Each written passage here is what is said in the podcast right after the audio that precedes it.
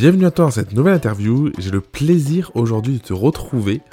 Euh, et je suis allé chez une amie de longue date, euh, pour tout te dire, tu vas le découvrir dans, dans le début de l'interview.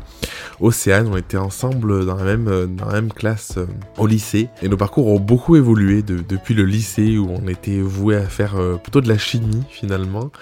Et euh, où avec le temps, moi je me suis lancé dans la photo et aujourd'hui dans le, dans le coaching. Et Océane, après quelques années dans, une, dans une entreprise un peu, un peu traditionnelle, on va dire, a décidé de se lancer dans le neurotraining, a décidé de développer une activité euh, autour du bien-être, autour de la connaissance de soi et euh, en parallèle aussi développe des cours de yoga. Donc notre échange a été absolument passionnant. Je cherchais depuis longtemps à créer des, échanges euh, avec beaucoup de profondeur, avec beaucoup de valeur, avec, avec des choses assez simples finalement sur la vie, mais qui peuvent permettre de belles prises de conscience. Et on a parlé tellement de sujets que je pourrais pas te le résumer dans cette, introduction. Pour faire simple, Océane a partagé les moments forts de sa vie, ceux qui lui ont permis de se lancer à 100%, parce que c'est important d'arriver à, passer ce, ce cap, et surtout ceux qui l'ont aidé au fur et à mesure dans son chemin à y voir plus clair euh, en elle, du coup, pour comprendre vraiment ce qu'elle voulait euh, vraiment pour sa vie. Et euh, dans ce podcast, on est là ensemble pour euh, parler de grandir ensemble. Et, euh, et le fait de grandir, ça passe par énormément de prise de conscience, ça passe par des choix aussi de vie qui sont parfois pas faciles à prendre. Et, et du coup, c'est tout ce qu'Océane te partage dans notre discussion. Donc je te laisse avec cette interview et j'espère que tu prendras plaisir à l'écouter. Bienvenue dans cette nouvelle interview. Euh, Aujourd'hui, je suis avec Océane. Euh, on se connaît depuis du coup bah, plus de 20 ans, c'est ça hein? Ouais. Bah oui. Ouais, on a passé le bac en 2003 ensemble. Et, on était en Et du coup, on était en première ensemble. Putain, un coup de vieux. Ça fait 20 ans, ouais. Mhm. C'est ça. Euh, on sait pas trop ce qu'on va dire. Du coup, Pour nos 20 ans. Ouais, c'est bien ça. euh, L'idée, ça faisait un moment que j'avais vraiment envie de t'interviewer euh, parce que euh, je trouve que tu es inspirante. Je trouve que tu vois, as, dans ton histoire, on va pouvoir parler un petit peu de ton parcours si tu as envie. Tu vois, tu as eu des, des, des passages euh, dans des domaines différents, des prises de conscience pour ta vie euh, différentes. Je trouve qu'il y a quelque chose qui fait écho aussi chez moi de euh, partir dans un secteur, à un moment peut-être se rendre compte que c'est pas forcément la vie qu'on veut ou peut-être un manque de sens et se réinventer, se réaligner pour aller vers euh, vers ce qu'on souhaite. Euh, pour commencer, j'aimerais bien te demander qui tu es, euh, personnes qui te connaissent pas. si tu devais leur euh, leur parler de toi, tu dirais quoi? C'est une grande question. Euh, une grande question que je que je laisse se renouveler de jour en jour. Euh, mais si je devais dire qui je suis en très euh, résumé, déjà je m'appelle Océane. Euh, je dirais que ah, c'est tellement difficile de répondre à cette Qu'est-ce que question. t'aimes dans la vie? Ce que j'aime dans la vie, euh, j'aime euh, le mouvement, j'aime la nature, j'aime euh, rire, même si parfois euh, je prends la vie beaucoup, trop- beaucoup trop au sérieux. Ouais. Euh, j'aime beaucoup le calme, euh, j'aime euh, la nourriture, le chocolat.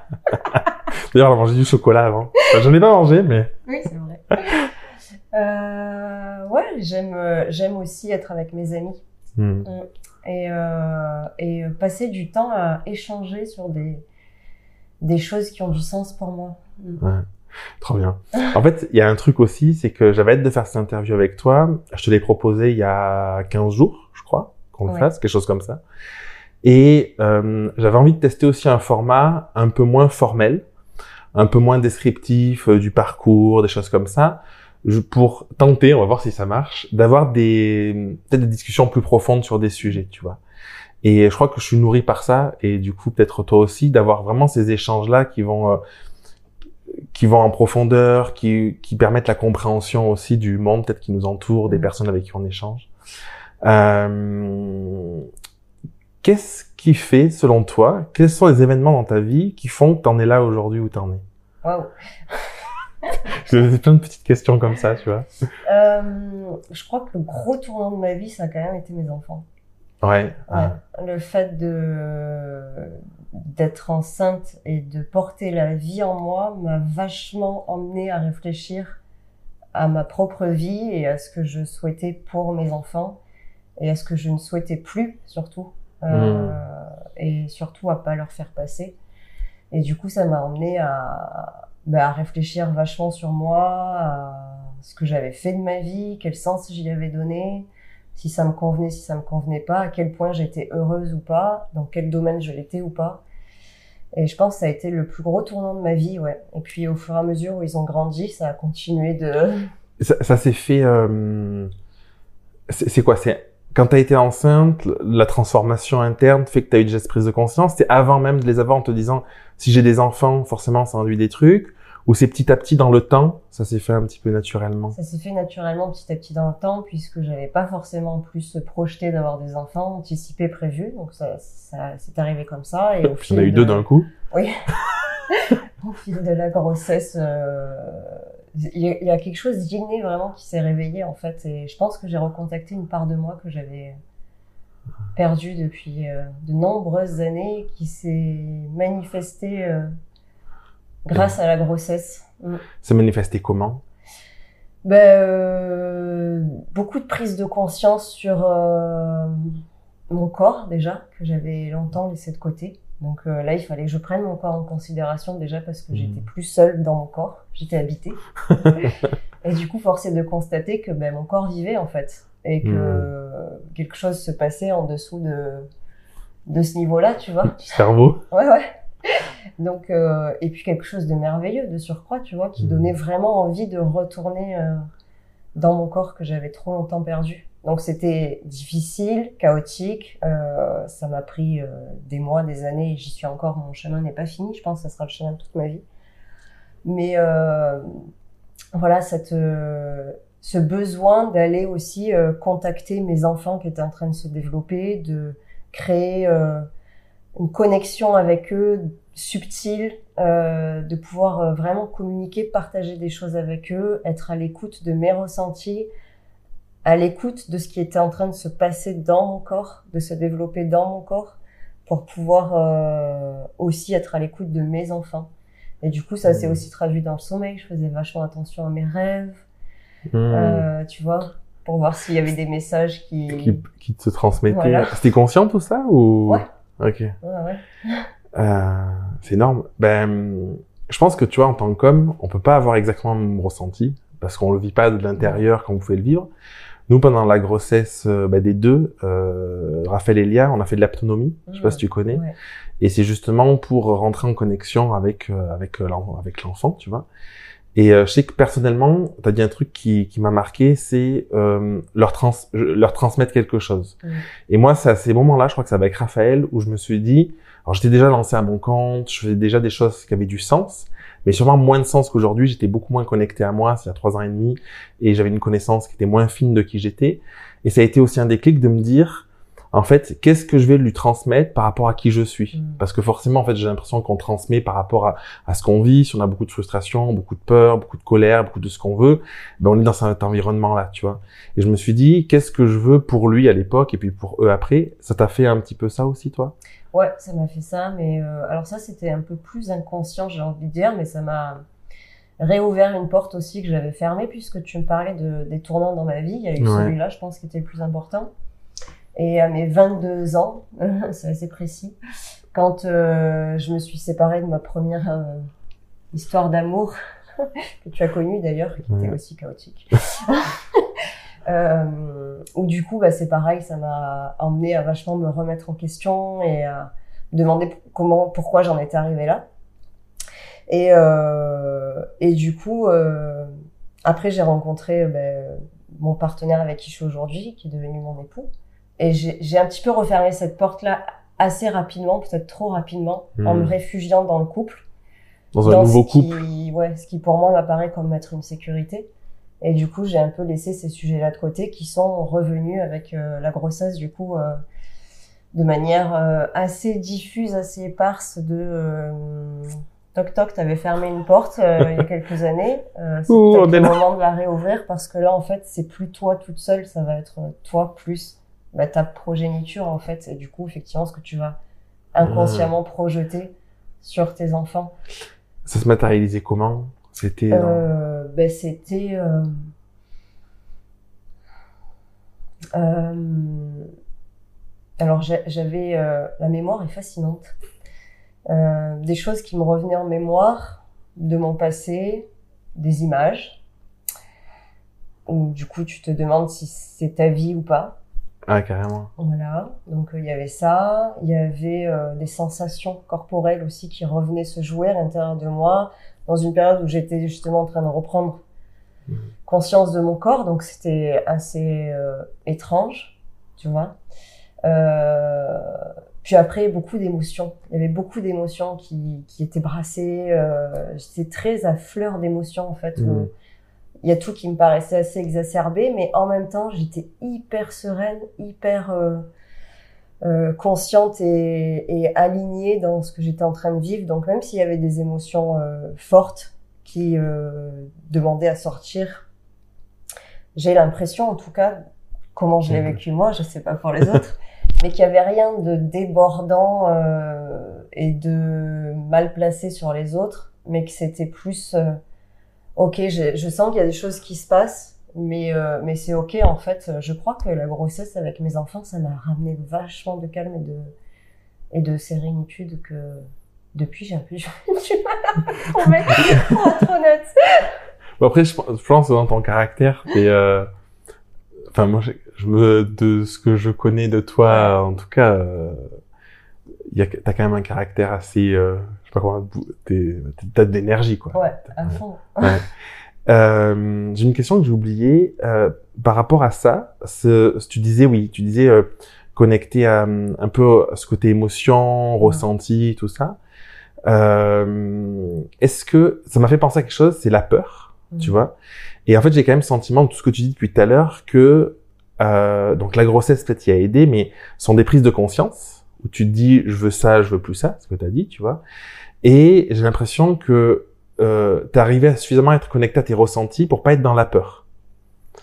Alors, est-ce que c'est quelque chose que tu... Parce que tu vois, par exemple, tu peux te dire, aller revivre, par exemple, des anciennes relations, te reconnecter à des ressentis qui sont peut-être un peu désagréables sur qu'est-ce que je veux pour moi, pour l'autre, ma vision du couple, sortir de ça. Ça peut faire peur. On peut se dire, ben, je l'enfouis parce que comme ça, j'y vais pas, tu vois.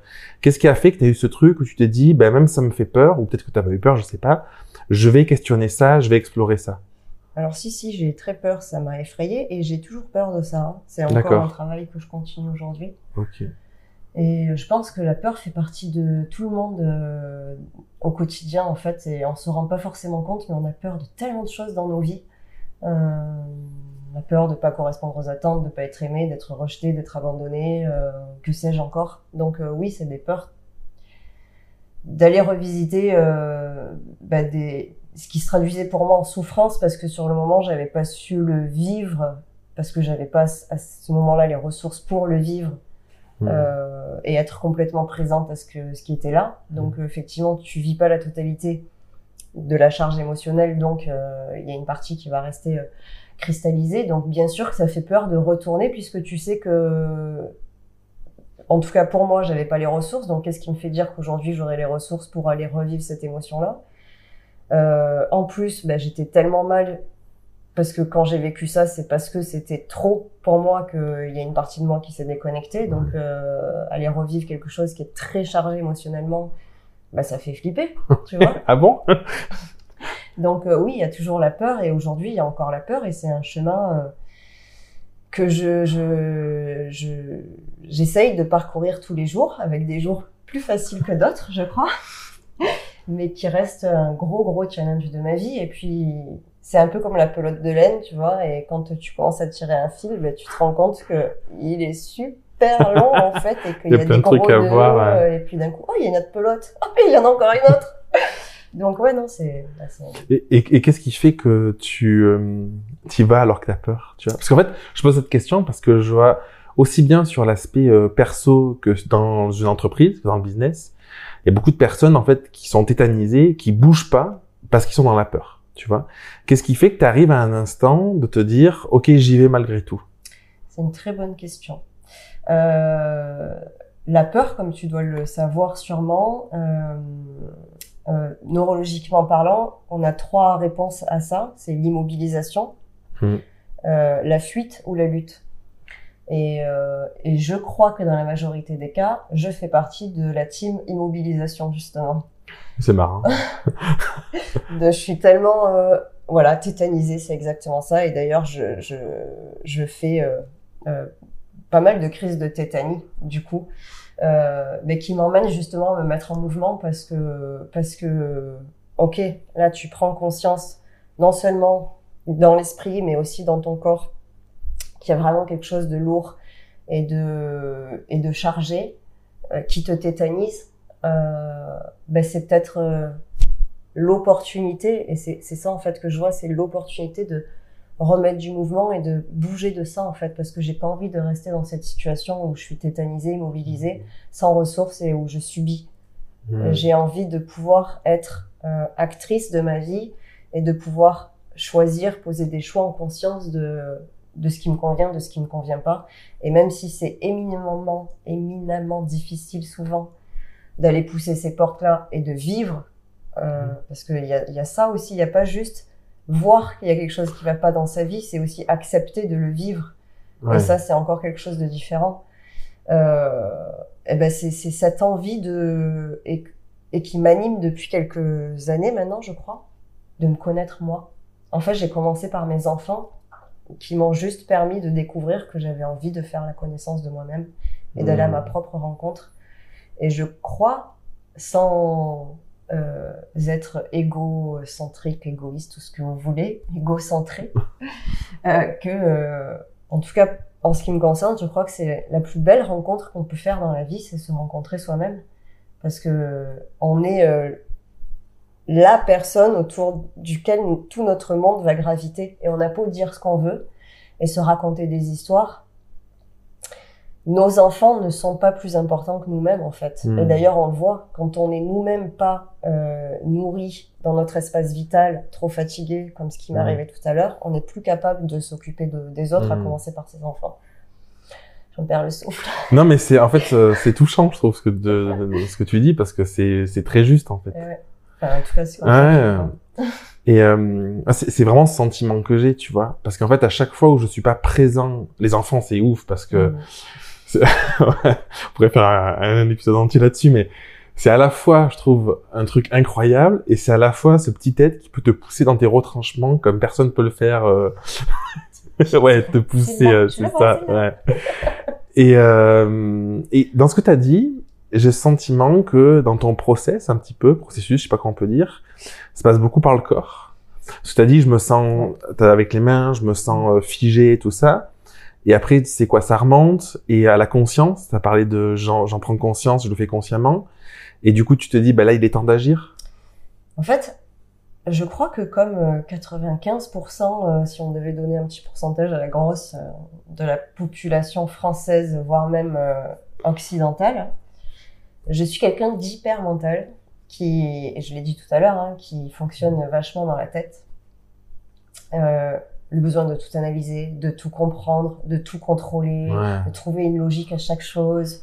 Euh, Le mais- comment, quoi. Ouais, voilà, tu vois. Et puis vraiment, pourquoi, comment, euh, blablabla, là-haut, là-haut, là-haut, là-haut. Et en fait, euh, eh ben, alors déjà, il y a ces crises de tétanie où vraiment, euh, c'est pas que dans les mains, hein, c'est parfois tout mon corps qui est complètement immobilisé, euh, la bouche, euh, les jambes, les pieds, euh, enfin absolument tout, où il y a tout qui se met effectivement en, en espèce de circuit euh, frozen, tu vois, Ouais. circuit gelé, voilà, figé, quoi, ouais. Et en fait, c'est un peu ça le truc, c'est de me dire, euh, eh ben, je crois que j'avais laissé mon corps gelé pendant beaucoup trop d'années. Et euh, j'ai fait une formation de neurotraining il y a quelques années, qui déjà implique de passer par le corps. Et ça ouvre un dialogue inconscient avec le corps au travers du test musculaire. Donc déjà, de base, on se sert pas mal du corps. Le créateur et le formateur de cette méthode, enfin le co-créateur et formateur de cette méthode, euh, à la base, il est kinésithérapeute ostéopathe. Donc, il nous a euh, enseigné aussi pas mal de techniques physiques, donc Mm. corporelles, euh, et qui, moi, m'ont touché vachement. Et j'adore toucher les corps, j'adore le toucher. Quand mon corps est touché euh, dans un espace euh, d'égalité, j'ai envie de dire, enfin de bienveillance pour utiliser le mot à la mode, ben je sens qu'il y a quelque chose en moi qui s'ouvre, un espace qui n'est pas du tout ouvert lorsqu'on va juste parler avec des mots. Hmm. Et rentrer dans une expérience avec mon corps pour moi, ça change complètement toute Tout. la donne. Et du coup, le neurotraining m'a donné envie d'aller vachement plus dans le corps. Et, euh, et je fais du yoga aussi depuis plusieurs Ouais. années. Donc j'étais déjà un peu dans ce parcours de corps. Euh, et petit à petit, il y a, y a beaucoup de profondeur qui s'ajoute à ça. Euh, et beaucoup de connectivité où en fait le corps euh, forcément est lié à tout le reste. On a beau le savoir, mais euh, c'est parfois très difficile à vivre. En tout cas, ça l'était pour moi. Et j'avais beau faire du yoga depuis nombre- de nombreuses années. Lorsque je faisais des séances de thérapie, on me disait souvent l'intention que tu places derrière euh, ta pratique de yoga est pas forcément juste pour toi parce que en gros, euh, tu fais ça pour assouplir ton mental. Et c'était pas faux, en fait. C'était Hmm. même totalement vrai. C'est parce que j'étais C'est plus une réponse au mental qu'une réponse à ton besoin d'être dans le corps? ben, j'étais tellement rigide mentalement, euh, et je le suis peut-être encore aujourd'hui, hein, je crois que je le suis encore sous pas mal d'aspects, mais que j'avais besoin de trouver une, une forme de flexibilité que j'arrivais pas à Mmh. trouver par mon mental. Du coup, je suis passée par le corps en trouvant cette flexibilité dans la souplesse pour, euh, tu vois, Ouais, je vois très bien, le mental. C'est hyper intéressant.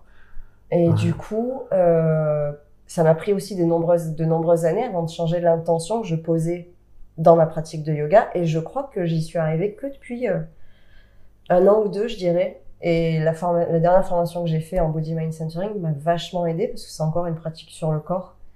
Où là, du coup, on, on lâche vraiment toute attente de résultats et on va juste à la rencontre du corps pour aller à la rencontre de soi.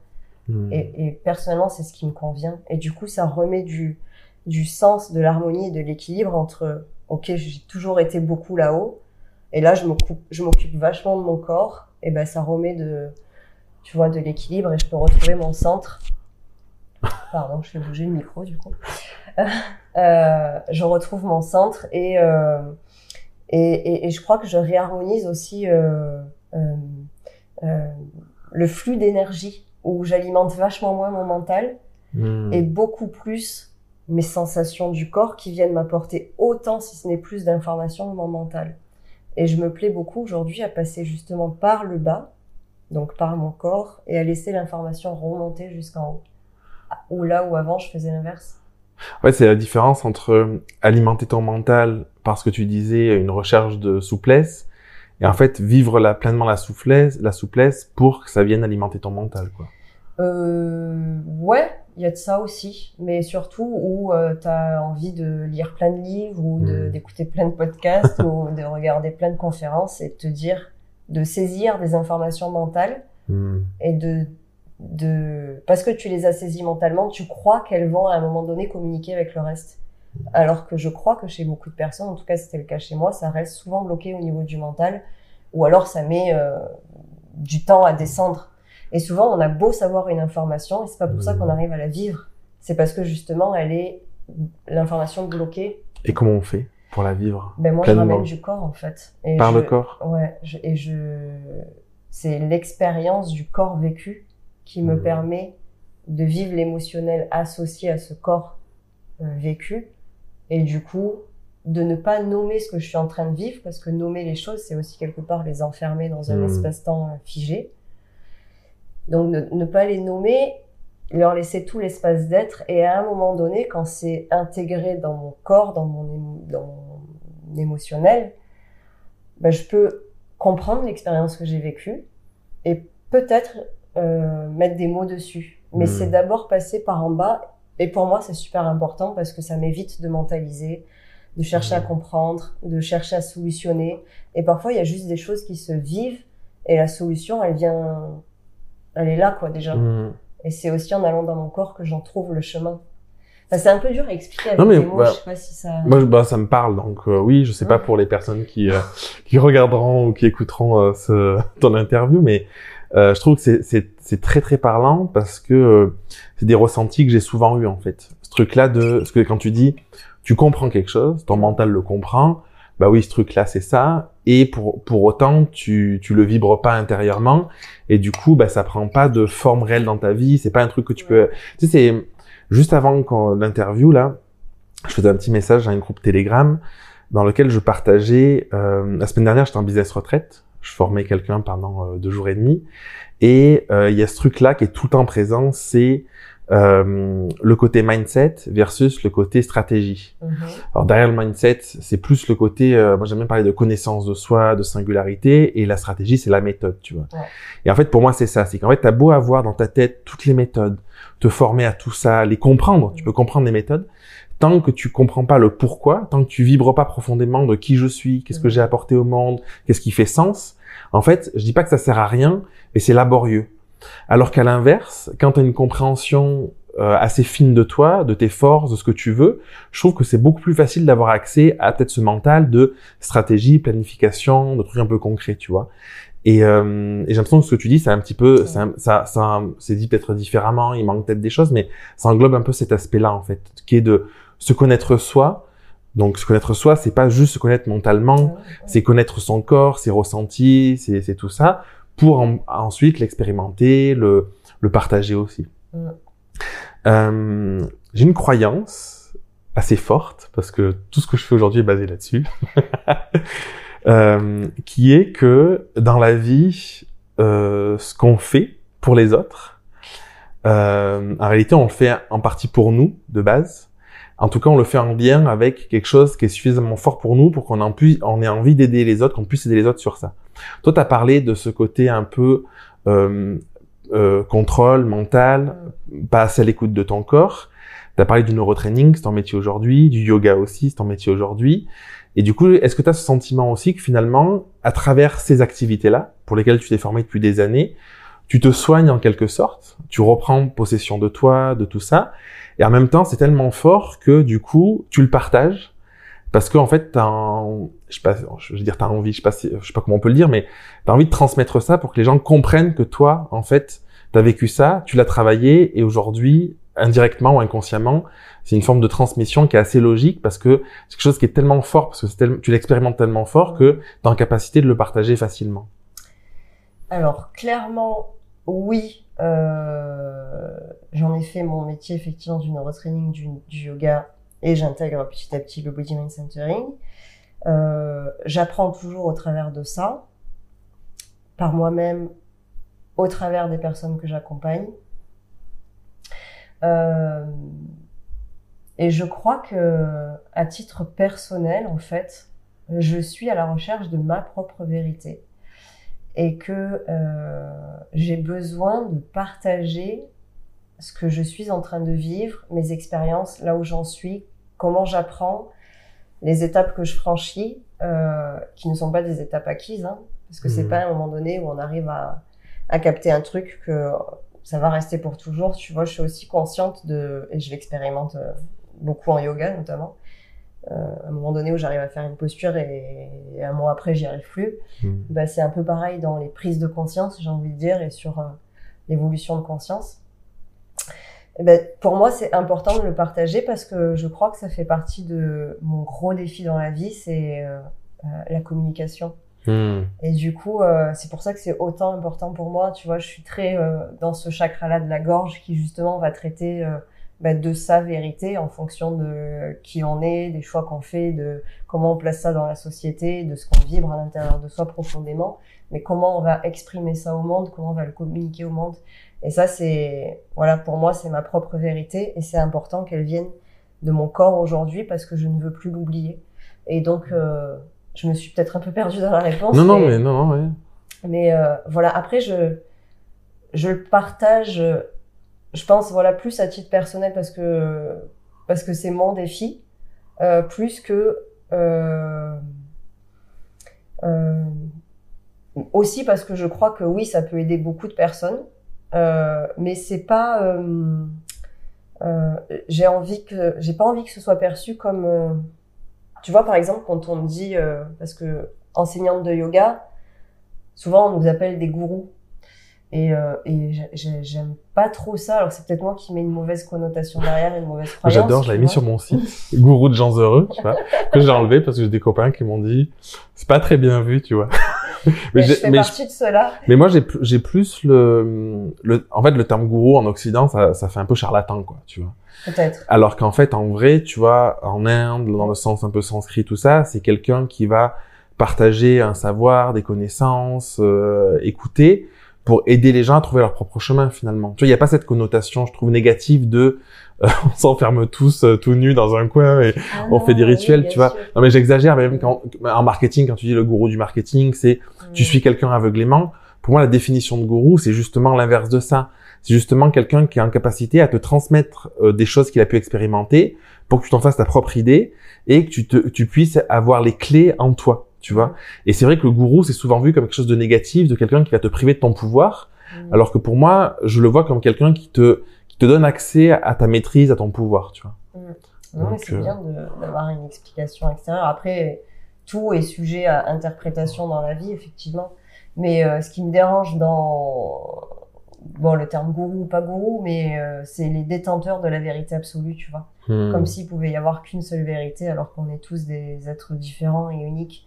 Donc Hmm. c'est vraiment dans ce côté-là où je me dis oui, ce que je euh, j'offre et la manière dont j'accompagne les gens, elle est ce qu'elle est et ça convient à certaines personnes et ça conviendra pas à d'autres personnes en fait et c'est ok comme ça parce que euh, je suis pas absolue. Donc euh, voilà. Et t'arrives à te le dire, ça? Ah, tu l'as Ouais. ancré, ouais. Ouais ouais, j'arrive à me le dire. Après c'est pas pour autant que c'est c'est pas un défi aussi pour moi et un travail pour moi parce que peur de pas plaire, tu vois, peur de pas être aimé. Oh purée, il aime pas ce que comment la, comment je fais mon cours ou comment j'accompagne. Donc c'est toujours un travail, bien sûr. Mm. Je me targuerai pas d'être euh, déjà, euh, mais mais au contraire, c'est j'aime limite quand ça se présente à moi parce que ça me ramène à quelque chose de d'humble, tu vois, et de me Mm. dire euh, tu n'es qu'un être humain en fait et tu es un être relatif et tu n'es pas un être absolu. Donc ce Mm. faisant, tu ne peux pas plaire à la planète entière, c'est normal. Oui, parce que c'est ça qui est difficile parfois, c'est que à la fois on peut avoir tendance, comme tu l'as dit, parce que bah recherche de l'amour, quoi, enfin Mhm. recherche de la reconnaissance, de tout ça, à être dans une posture où on va vachement euh, prendre ce qui vient de l'extérieur, les critiques, les avis, les Mhm. jugements, mais qui ne sont que le reflet de la réalité d'une autre personne. Et en même temps, euh, peut-être d'être dans l'autre extrême, de dire euh, j'en ai rien à foutre de ce que tout le monde pense et c'est moi et personne d'autre, bah c'est pas forcément bon non plus. Et parfois je trouve que c'est dur de trouver le juste équilibre. Moi je suis souvent dans des phases où je me sens bien, tu vois, je suis, je me dis c'est trop bien, je pense ça, c'est, c'est, euh, je vais, c'est pas dans mon caractère, je vais pas me dire j'ai raison, les autres ont tort, tu vois, mais je ressens, je suis bien, tu vois. Et parfois, il y a quelqu'un qui dit quelque chose, je me dis, non, c'est bon, il dit de la merde, c'est pas grave. Et puis j'ai des moments où, à l'inverse, je le prends vachement plus et ça vient me toucher, me remettre en question et tout, tu vois, et c'est, cyclique, en fait. Ouais, bah, Tu fais ça aussi? Ouais, ouais, ça me fait ça aussi et, et, et ça m'amuse à observer justement. euh, C'est pas français ce que j'ai dit, mais c'est pas grave. je m'amuse à observer ce phénomène de. Il y a des moments où j'arrive à prendre la critique comme constructive justement, Ouais, ouais. où bah, ça m'aide à me replacer en fait et à me réajuster. Euh, et des moments aussi où je suis consciente de bah, ce que la personne dit. Euh, bah finalement ça me touche pas parce que en fait là-dedans c'est à la limite juste pour elle, tu vois. Ouais. Euh, et, et oui, a des moments aussi où je me dis, euh, où je me braque complètement, quoi. Euh, et où ça, ça touche fort mon ego et où je mets des jours à sortir de ce truc-là, quoi. Ouais. Donc, euh, ouais, ouais, c'est. Ouais, ça va. Je suis pas seul à vivre ça. Mais ouais, mais je crois que c'est humain aussi, tu vois. Ouais. Parce que, de toute façon, le travail avec l'ego, la négociation avec l'ego, je crois que c'est un travail de toute la vie et, et où euh, c'est important de, à un moment donné, prendre l'espace, bah, de ramener justement l'humilité et, et heureusement qu'on a ces gens-là qui sont pas forcément d'accord avec nous, qui nous aident à, à redescendre quelque part, tu vois. Parce que sinon, j'ai envie de dire, Oui, sinon, euh, ouais, ouais. si on n'était qu'avec des gens qui nous donnaient raison, qui aimaient notre travail, qui aimaient euh, ce qu'on est, euh, euh, ce qu'on fait, ce qu'on partage, ben, ça serait Ouais, chiant. c'est chiant. Ouais, ouais, c'est chiant. Ouais, c'est vrai. C'est vrai. hein. Limite chiant et puis, et puis en plus enfermant, quoi. Ouais. T'as Ah, dit un bah, truc ouais. là, juste à l'instant, t'as dit la négo, la négociation avec l'ego. Et je pense que c'est ça en fait, c'est qu'en fait on est en constante négociation avec nous-mêmes quoi. Oui. ouais, ouais, je crois qu'il y a de ça aussi, ouais. Et c'est marrant parce que en, en BMC, euh, Body Mind Centering, on expérimente. Il y a pas de, on apprend, c'est vraiment on expérimente dans notre propre corps. Et j'en ai fait l'expérience, c'est pour ça que je me permets d'en parler. Et c'est pas le cas de tout le monde. Et c'est ok, parce que encore une fois, c'est subjectif. Hein, on n'est pas voué à de l'absolu. Euh, que euh, le système musculaire est, je crois, un des systèmes organiques qui euh, représente le plus cette négociation justement. Mmh. Et d'ailleurs, c'est très marrant parce que en yoga, euh, lorsqu'on est débutant, en tout cas, on se sert vachement du système musculaire dans les postures. Euh, où euh, ben non, mais là, je sens que j'arrive pas à faire cette posture. Pourtant, la prof, elle me dit de le faire. euh, je veux le faire, et l'ego, justement, il arrive et il dit, ben je m'en fous, je fais quand même la posture, quitte à me faire mal. Et c'est pour ça qu'il y a beaucoup de blessures dans le yoga. Et j'y suis passée. où euh, ben, on met l'ego au défi. euh, non, moi j'y vais. Et le système Mm. musculaire, il, il, ben, du coup, il, lui, il veut pas négocier. Donc, bam, il te tend, il va te faire une déchirure, euh, euh, j'en sais rien, euh, une contracture, Ouais, ouais. tu vois. Et, et le système musculaire, et c'est pour ça que j'adore ce voyage à l'intérieur du corps parce que on trouve dans le corps toutes les ressources spirituelles, si on pouvait, si on devait définir ça en un mot, tu vois, mais toutes les ressources euh, de, de, de la vie et de ce qu'on peut percevoir dans les différentes dimensions de notre être. Ouais. Donc euh, en fait, il y a tout qui est dans le corps et ça me fascine de par l'infiniment petit de rejoindre l'infiniment grand. C'est beau. Euh, bon, ça, me- ça me parle, hein, tout ça. Euh, J'aimerais te poser une question qui est pourquoi euh, t'as fait ce virage et t'as choisi, euh, alors, je veux dire, ce métier ou ces métiers aujourd'hui? Nous avons Euh, quatre heures. ouais, non, tu l'as dit tout à l'heure parce que je crois que j'avais un gros travail sur moi à faire. Hmm.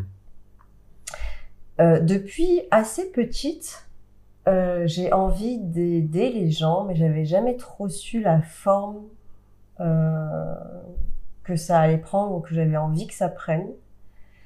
Je me suis laissée conditionner par bah, la société, l'éducation qu'on peut recevoir à l'école, de mes parents de manière inconsciente, de, mes, de ma fratrie, euh, sur euh, bah, la vie en gros, c'est te marier, euh, faire des gosses et avoir un boulot en CDI, puis acheter une maison. Ne pas Ouais. oublier. Euh, Pour partir en J'ai fait vacances. tout ça. j'ai fait tout ça.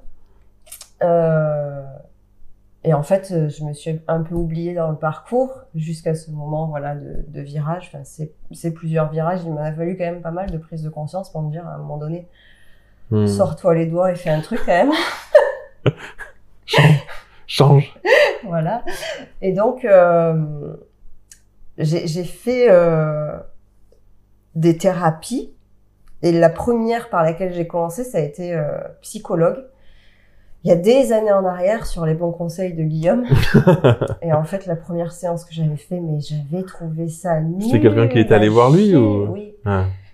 Et ça me convenait pas du tout, quoi. euh, M'asseoir sur un canapé et puis euh, faire que parler et payer pour avoir fait que parler. Enfin, je trouvais ça complètement démentiel, tu vois. Et en plus, ça me renvoyait à l'idée de euh, ça va pas, euh, Mm. t'es pas normal, il y a un truc qui va pas chez toi puisque t'as besoin d'aller consulter, t'es pas capable de t'occuper de toi des toute négatifs seule. du coup. hein. Euh, Bon, je brassais à bloc, donc j'avais laissé tomber, et puis j'ai relaissé passer des années. Et puis je suis retournée voir une autre psy, cette fois-ci sur les bons conseils d'Aurore, euh, que tu connais aussi, me semble. Ouais. Euh, et là, ça a été vachement mieux. Euh, je crois que j'étais prête. Et euh, j'ai fait un bout de chemin avec cette psy. Et puis en parallèle, après, j'ai commencé à voir euh, des kinésiologues, euh, euh, des ostéopathes qui travaillaient sur le quantique, des neurotraineurs, euh, des personnes qui travaillaient sur l'énergétique. Et j'ai fait pas mal de thérapies comme ça. Et au plus j'avançais, au plus je me rendais compte de mon besoin d'aller encore plus loin. Hmm. Et puis du coup, ça a, ça a bouclé la boucle sur, euh, ben, en fait, tu avais toujours envie d'aider les personnes, donc euh, euh, à un moment donné, pourquoi tu t'aiderais pas toi-même pour pouvoir euh, Et en même temps aussi aider les autres? Et puis euh, peut-être ce sur quoi tu as avancé, pouvoir aider les autres aussi. Enfin voilà. presque une vocation finalement. euh, Ouais, peut-être, je sais pas. euh. Alors, est-ce qu'il y a une vocation dans la vie? Je crois pas. Moi, j'ai tellement Ouais. envie de faire plein de choses et, et c'est pour ça peut-être que les gens comprennent pas vraiment ce que je fais parce que Euh, je suis dans le mouvement, mais je suis aussi dans le yoga, mais je suis aussi dans le neurotraining, mais je fais aussi un peu d'énergétique, et puis je suis dans le corps. Et Après, puis- ça rejoint ce que tu disais de j'expérimente Ouais. intérieurement pour le transmettre finalement, Ouais, ça. en fait. Et tu peux expérimenter n'importe quoi, euh, ça, ça fait sens, quoi, Oui, oui, carrément. finalement. Mais c'est ce qui perd un peu les gens. Tu vois, on a plutôt Ouais. l'habitude d'avoir des spécialisations, genre Jérémy, il est photographe, euh, machin. Ouais, moi, je perds les gens aussi, hein. euh, oui. Parce que je fais de la photo, du coaching. Eh Dans mes coachings, on parle beaucoup de, de connaissance de soi, euh, bah, de business aussi. Enfin, tu vois, ouais, c'est Ce clair. qui est essentiel, je crois. Mais tout est lié en vrai. Ouais. En fait, je pense qu'il y a beaucoup de personnes qui n'ont pas compris encore ce truc-là, qui mettent des choses dans des cases extrêmement séparées et qui comprennent pas que c'est un tout en fait. C'est pas A, B, C, D, c'est parce que A existe, parce qu'il y a B, parce qu'il y a D, parce qu'il y a machin, et des interactions partout en fait. Ouais, Et tant que t'as pas compris ça, euh, je pense que tu peux pas comprendre le sens de la vie en fait. Parce que du coup, si tu sépares tout, si tu fragmentes tout, euh, en, en recherchant une unité finalement dans chacun des trucs, bah, ça peut pas marcher. Parce que l'unité existe, parce que toutes, en fait, tu nourris plein de facettes de toi, tu nourris, enfin, c'est comme à penser si on était un truc et personne d'autre, tu vois. En fait, c'est souvent ce côté, j'aime bien dire, on porte un masque, tu vois. C'est tu portes ton masque et puis, bah, c'est d'actualité. en plus, ouais. Toujours depuis des années, enfin, depuis deux ans. Euh, T'as dit un truc hyper intéressant. J'ai complètement oublié. je me suis dit, je me suis dit, il faut que je rebondisse absolument là-dessus. Et, euh, et j'ai, et j'ai complètement oublié. Euh, là, t'as dit deux trucs intéressants aussi, si je peux me permettre. Vas-y, vas-y. Euh, avant que j'oublie, euh, c'est déjà en train de, de switcher. Oui, euh, alors, ce, euh, que pas tout est séparé. Alors, il y avait une chose que disait mon formateur en neurotraining, José Chouraki. Euh, tout peut s'équilibrer avec tout. Tout est lié. Euh, dans le tout, il y a le 1, dans le 1, il y a le tout. Et il nous répétait ça quasiment à toutes les séances de formation qu'on avait. Et euh, limite à la fin c'est une bouillie verbale que t'écoutes mais qui n'a plus vraiment de sens tu vois jusqu'à ce que j'ai fini ma formation que je reprenne petit à petit les cours que je les digère en fait. Surtout je crois que j'avais vraiment besoin de temps de les digérer.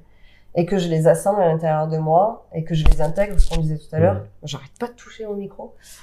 Euh, et en fait je me rends compte à quel point euh, pour moi en tout cas il a raison et ça, ça résonne vraiment avec ma croyance ma vérité de tout peut s'équilibrer avec tout en fait véritablement.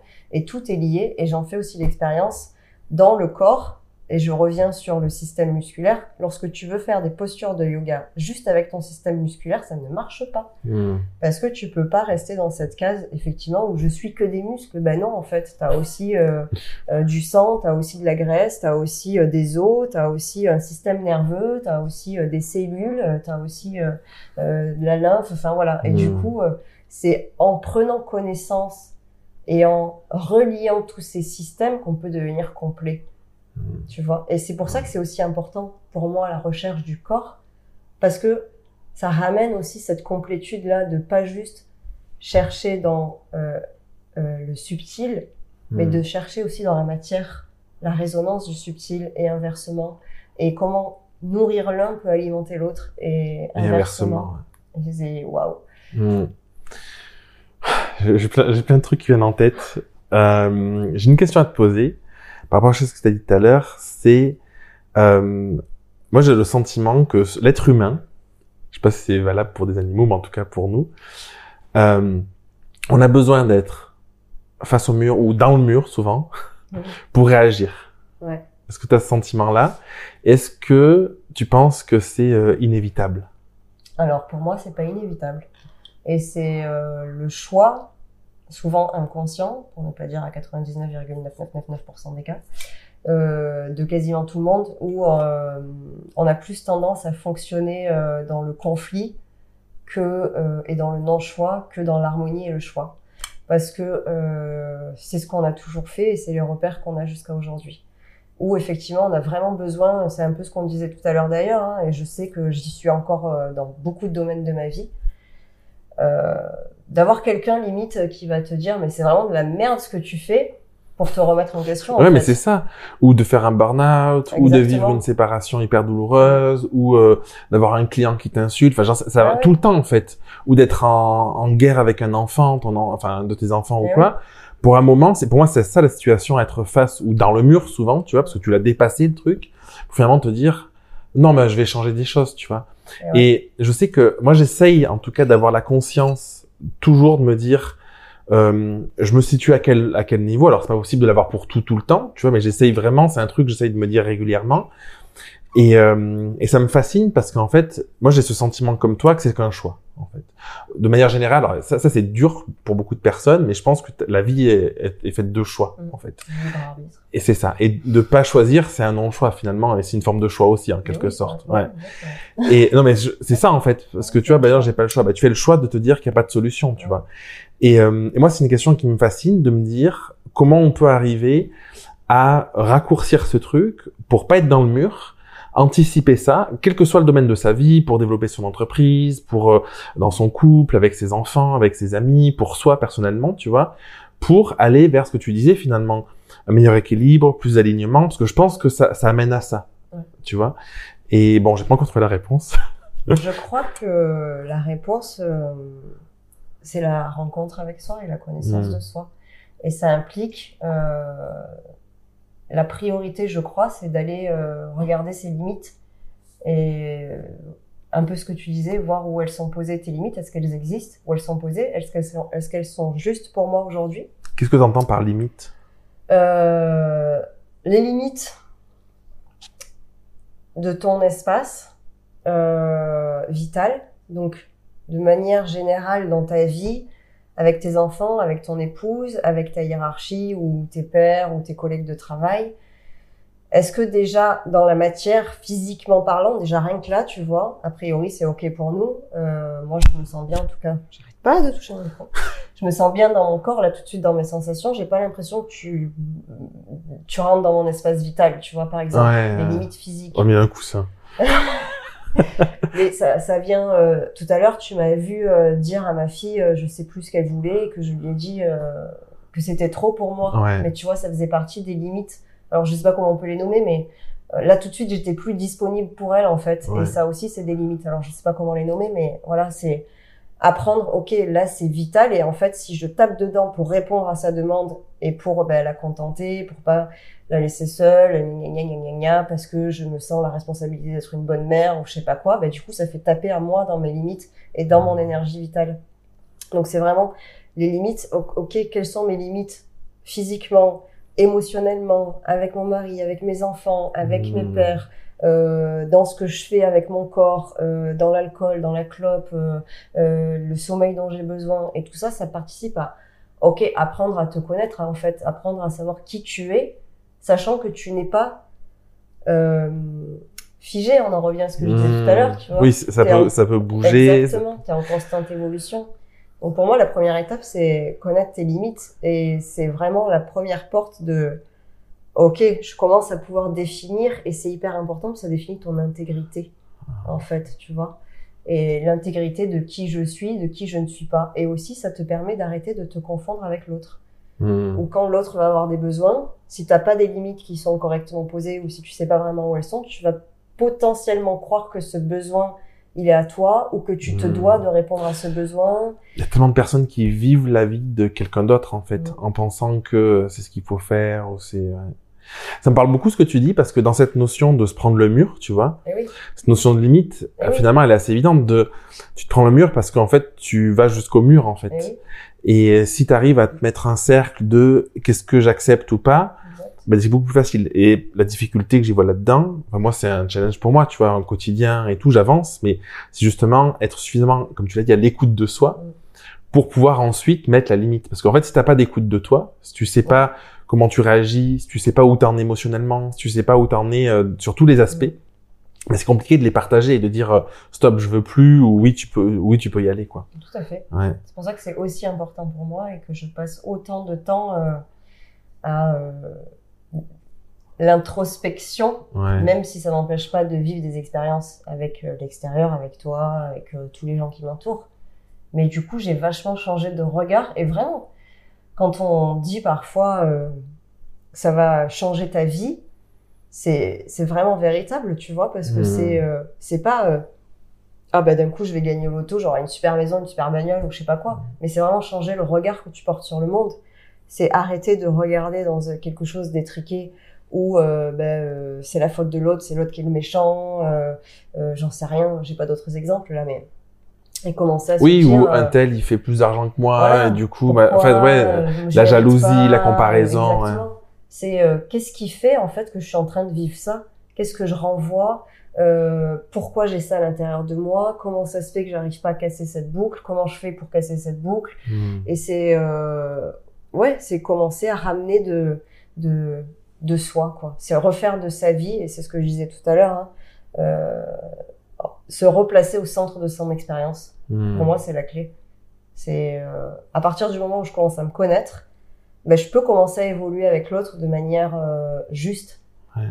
En fait, parce que sinon, on est constamment en train de je rentre dans ton espace, tu rentres dans le mien. euh, tu vois, il y a de l'oppression, du manque de liberté. euh, euh, et moi, je raisonne vachement sur ce côté-là de je te bouffe. hein, tu vois, c'est le chakra racine, ça. de tu bouffes mon espace, tu vois. Ouais. Euh, donc c'est aussi cette notion de limite vachement euh, qui est aussi pour moi très importante et qui est un challenge au quotidien. Et euh, le yoga, ça permet ça? Le yoga, alors le yoga c'est très large. Souvent les personnes ils ont euh, une compréhension limitée du yoga en croyant que ce ne sont que des postures, donc des asanas. Et euh, compare ça au sport, au, euh, au Hmm. fitness ou je sais pas quoi, alors que ça n'a rien à voir. Souvent les asanas sont la première porte d'entrée euh, du yoga euh, parce que les Indiens partent du principe que euh, euh, il faut commencer à connaître ce qui est euh, le plus grossier en soi, le corps, pour petit à petit affiner sa conscience et sa connaissance pour aller vers ce qu'il y a de plus subtil, le samadhi, donc vraiment la connexion euh, euh, divine. Bon, voilà, ça a peut-être une connotation Spirituelle, euh, voilà. Donc le yoga en tant que philosophie de oui, vie, pardon, oui, bien évidemment, ça, ça aide incommensurablement. Ouais. Euh, après, il y a énormément de philosophies de yoga différentes, de maîtres différents, de pratiques différentes. Euh, donc il y a les asanas, il y a la pratique de respiration, de méditation, euh, pour ce qui est des plus connus. Après, il y a tout ce qui est de l'ordre du comportemental, de l'observation de soi, euh, et etc. Donc il y a plein de, de, de choses à mettre en place au travers du yoga qui peuvent emmener à ça carrément. Mais je crois que c'est important aussi de laisser ça résonner avec soi. Euh, et encore une fois, de pas euh, suivre potentiellement une vérité qui se veut absolue. Oui, ce que je veux dire, pas en faire une vérité finalement. Voilà. Ouais. Mais de se laisser. Et peut-être qu'il y a des gens qui vont faire. euh, euh, moi, je suis revenue au yoga par la porte de la méditation, par exemple. Hmm. Euh, j'avais commencé les asanas il y a des années, puis après j'avais un peu laissé ça de côté et je suis revenue par la méditation. Et il y a des personnes qui feront jamais d'asana et c'est pas pour ça qu'elles font pas du yoga en fait, Ouais. tu vois? Donc le yoga c'est vraiment une philosophie de vie euh, au-delà d'une pratique de voilà pendant une heure je vais méditer. C'est vraiment au quotidien, du matin au soir, comment j'applique dans ma vie l'enseignement que je suis en train de d'expérimenter dans moi-même à tous les niveaux. Ouais. Et Oui, c'est pas être parfait en quoi. plus. Ah non, pas du Ouais. tout. C'est être parfait, c'est dans le sens je fais du mieux que je peux là, à à l'instant T, avec les ressources qui me sont disponibles. Euh, ça me fait penser à quelque chose, tout ça. C'est est-ce que euh, tu penses qu'on peut être heureux, profondément aligné, qu'on peut avoir une connaissance euh, subtile, fine de ses besoins, de qui on est, de tout ça, euh, sans être à son compte? Parce que les personnes qui vont nous écouter, même s'il peut y avoir des personnes plus larges, c'est quand même des personnes, des entrepreneurs ou des personnes qui souhaitent le devenir, tu vois. Et moi, je crois que euh, si on, tout à l'heure, tu as parlé un peu, je crois, de développement personnel, enfin, en tout cas, autour de la connaissance de soi, on peut l'appeler comme on veut, mais voilà, le terme un peu générique, ça peut être ça. Je trouve que l'entrepreneuriat, c'est le meilleur levier de développement personnel au monde, parce que du coup, ça te pousse à te poser des questions que tu ne serais jamais posées, en fait. Ça te pousse à te confronter à des peurs, à euh, ta relation à l'autre, à ta relation avec toi-même, parce que rien que définir des tarifs, euh, euh, vendre tes offres, euh, communiquer, ça vient faire appel à tout un tas de croyances, tout un tas de, de choses qui je trouve euh, ne peuvent pas ne pas te faire bouger. En fait, Mm. c'est ma, ma philosophie, c'est ma vision, tu vois, euh, c'est ma vérité. Et du coup, parfois, je me demande, est-ce qu'on peut atteindre ce niveau euh, euh, en étant salarié d'un boulot euh, classique, peut-être, tu vois, ou qui ne nous nourrit pas spécialement? Alors, il y aurait plein de choses à dire euh, sur ce que tu dis. Euh, je vais certainement oublier les trois quarts, mais c'est pas grave. Euh, Je fais des questions qui sont beaucoup trop longues. Ah non, non, pas du tout. C'est juste que ça m'inspire tellement que j'ai trop de choses à dire.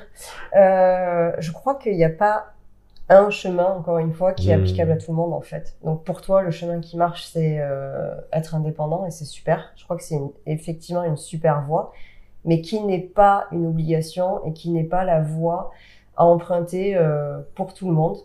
En fait, attends, juste je précise, euh, je pense qu'on peut être à l'écoute de soi euh, en étant salarié, Ouais. par exemple. Je pense que tu vois, c'est c'est pas euh, incompatible.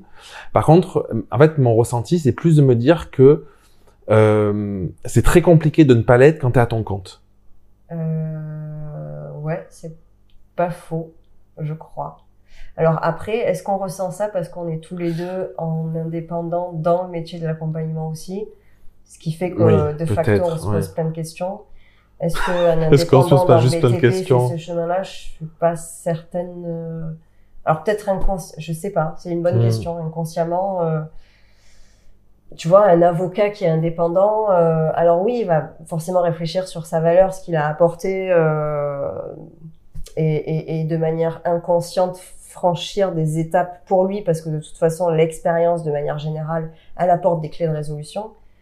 Euh, après, effectivement, je pense que c'est pas un chemin l'en- le- l'entrepreneuriat obligatoire pour tout le monde, et selon l'activité en entrepreneuriat va Ouais, faire bouger des choses différentes. Oui, parce que quand t'accompagnes des gens dans le bien-être, dans la connaissance de soi, en fait, c'est forcément logique finalement. Tu Ça, c'est compliqué Euh, si sinon. tu réfléchis ouais. pas sur toi-même, Ouais. euh, ouais, ça, ça va être compliqué après.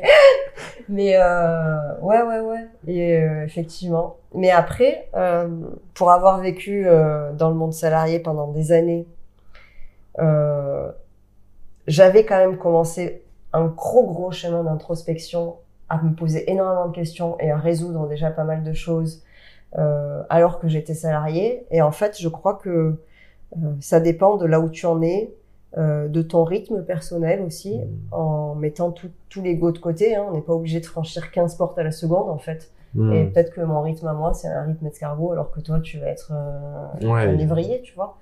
Et, et on n'a pas le même chemin, pas le même parcours.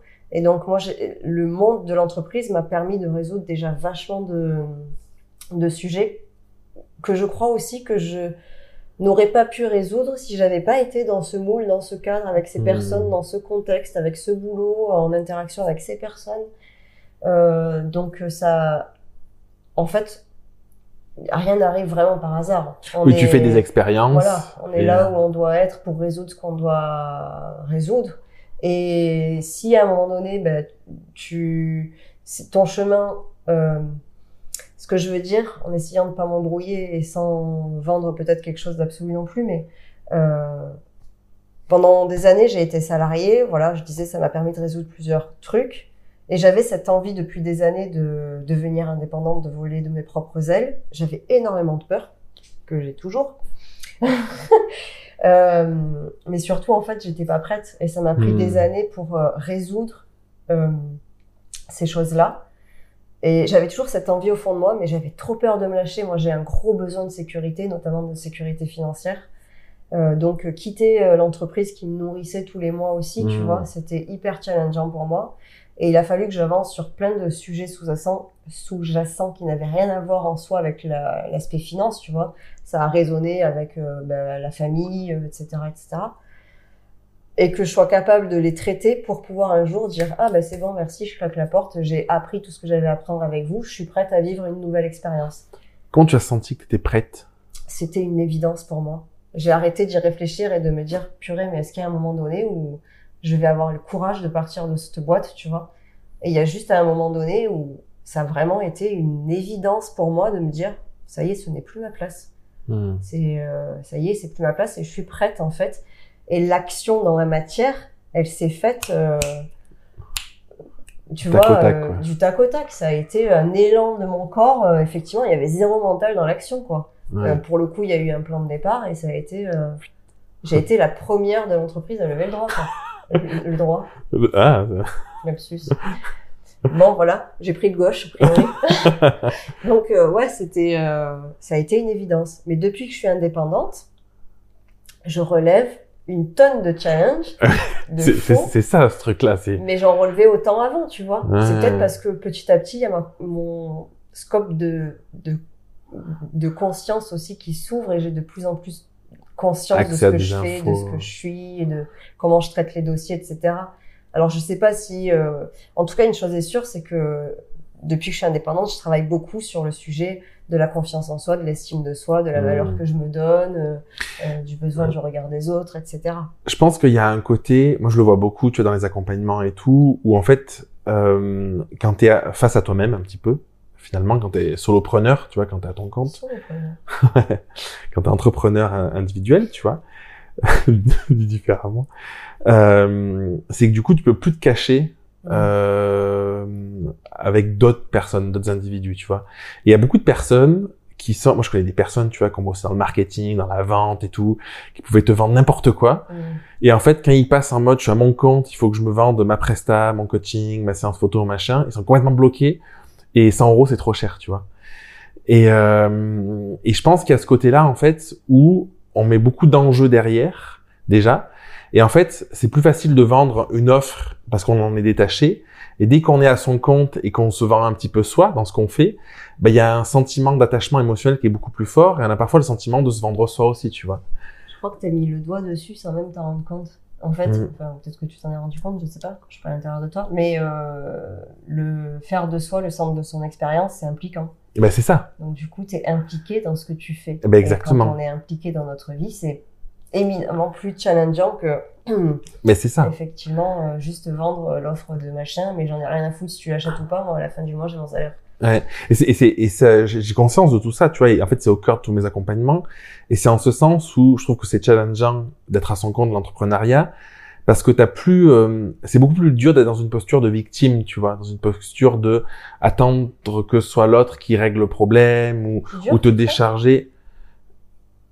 Ben, en fait, quand t'es dans une posture de, quand je dis plus dur, c'est quand t'es dans une posture de victime, euh, du coup, tu peux attendre de l'autre. Mhm. Là, quand t'es seul à ton compte et que t'as besoin de générer du chiffre d'affaires, tu Mhm. parlais de ce besoin, par exemple, de sécurité financière, ben, c'est toi avec toi-même, en fait. Mhm. Tu peux pas te dire, bon, ben, c'est pas grave, il y a un collègue euh, qui va faire ci ou il y a mon patron qui va faire ça, tu vois. C'est plus en ce sens-là, en fait, ce sentiment, en tout cas personnellement, comme je l'ai vécu, d'être à mon compte, ça m'a poussé à sortir de schémas un peu de, de victime, un peu d'attendre de l'extérieur. Et ça rejoint ce que tu disais depuis le début, tu vois, c'est, je pense que ce sera le, le centre de tout ça, être au centre de sa vie, en fait. Ouais. Et prendre les rênes de sa vie, prendre la maîtrise de sa vie, se dire qu'est-ce que je veux profondément par- pour moi, sans être dans la possibilité, de toute façon, d'attendre que ça vienne de l'extérieur. Exactement. Tu vois? Ce, que tu dis, je crois, c'est pareil. Tu as, donné la solution de ton discours. C'est euh, reprendre la responsabilité de sa vie et arrêter de. Mais auto-entrepreneur, c'est aussi ça. C'est euh, inconsciemment, c'est euh, sortir du système quelque part, euh, le système qui te nourrit et qui t'alimente, tu vois. Hmm. Donc c'est euh, ok, je, je reprends la responsabilité de qui je suis et de euh, me faire grandir moi-même en fait dans mon propre système sans passer par l'extérieur. Donc effectivement, si je veux continuer à évoluer, mais il n'y a pas que le financier, hein, de manière générale, à me nourrir aussi, faut que ça passe par moi-même. Et du coup, c'est bien évidemment la connaissance de soi qui va en premier lieu nous nourrir, euh, parce que découvrir des parts de soi, ça ramène la complétude ça ramène ce sentiment de plein et donc d'être nourri et de pouvoir aussi grandir, tu vois. Et, l'évolution de conscience, c'est aussi ça. Et du coup, arrêter de, comme tu disais, effectivement, on est très victime dans notre société, enfin, on alterne. hein. Euh, ben, c'est l'autre qui va m'alimenter, qui va me virer mon salaire. Euh, si je suis pas augmenté, c'est la faute de machin. Euh, Mhm. L'autre, c'est un gros connard parce que ni, et c'est tout le temps la faute de l'autre. Et en fait, c'est hyper désimpliquant. Et euh, c'est toujours euh, l'autre, l'autre, l'autre. Mais parce qu'on a été éduqué comme ça aussi. Hmm. Donc c'est un gros défi, un gros challenge de récupérer cette responsabilité, son autonomie, et potentiellement de devenir indépendant avec ça. Mm. Alors c'est encore une fois pas le chemin de tout le monde, mais effectivement être indépendant, je pense que de facto, euh, ça demande quelque part de régler, euh, enfin en tout cas de travailler. Ça te demande de travailler sur ce sujet-là. Alors peut-être pas tout le monde le, le règle parce que je pense à, à des personnes qui sont indépendantes, pas dans le bien-être ou dans l'accompagnement, mais dans toute autre chose et qui en fait au niveau responsabilité sont pas encore euh, totalement autonomes ou indépendantes. Mais du coup ça Ça ça, implique. ça euh, fait vachement travailler ce, ce sujet-là, tu vois, de, de se replacer au centre de sa vie et de récupérer son autonomie. Et donc, ça implique récupérer son pouvoir personnel. mm. Qu'est-ce que je veux, qu'est-ce que je veux pas, qu'est-ce que je choisis, qu'est-ce que je choisis, choisis pas, et qu'est-ce que je peux faire avec tout ça, tu vois, je peux. Le Mm. pouvoir personnel, c'est vraiment le je peux aussi. Mm. S'autoriser. Euh, ouais, s'autoriser, je suis capable de, en fait. Je suis en capacité de, euh, la capacité de répondre à ses, à ses besoins. C'est quoi les valeurs importantes pour toi? Voilà. Euh, les valeurs importantes pour moi, alors ça dépend ce qu'on y mettrait derrière, mais euh, euh, je crois que je vais certainement citer des valeurs sur lesquelles je suis encore en train de plancher. Mm.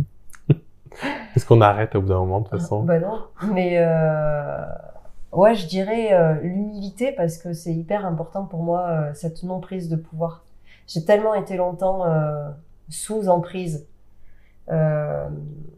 et donc dans mon non pouvoir que que peut-être à un moment donné j'ai aussi basculé du truc Mm. à, à l'opposé où je veux être en Tu prise de plus pouvoir ça, quoi. sur les Ouais. autres. Ah oui, d'accord, ok. limite voilà, je voulais être en prise de pouvoir, tu vois T'as eu ce sentiment? De passer de l'un à l'autre, ben, inconsciemment, euh, euh, force est de constater que les plusieurs thérapies que j'ai fait euh, m'ont emmené euh, à, à, à me faire voir ce côté-là de moi que je ne voulais pas voir parce qu'on veut Mhm. jamais voir qu'on est des gens euh, pas bien, tu vois. Euh, tu veux être en prise de pouvoir, qui peut se targuer de dire un truc pareil, tu vois? Personne.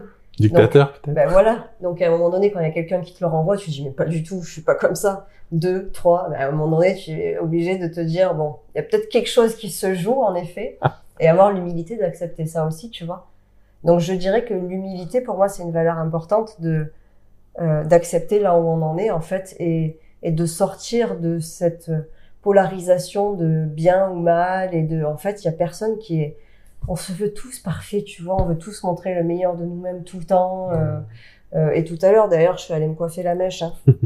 Euh, mais c'est exactement ça, tu vois, de de pas montrer ses imperfections. Mm. Mais en fait, il y a personne qui est parfait.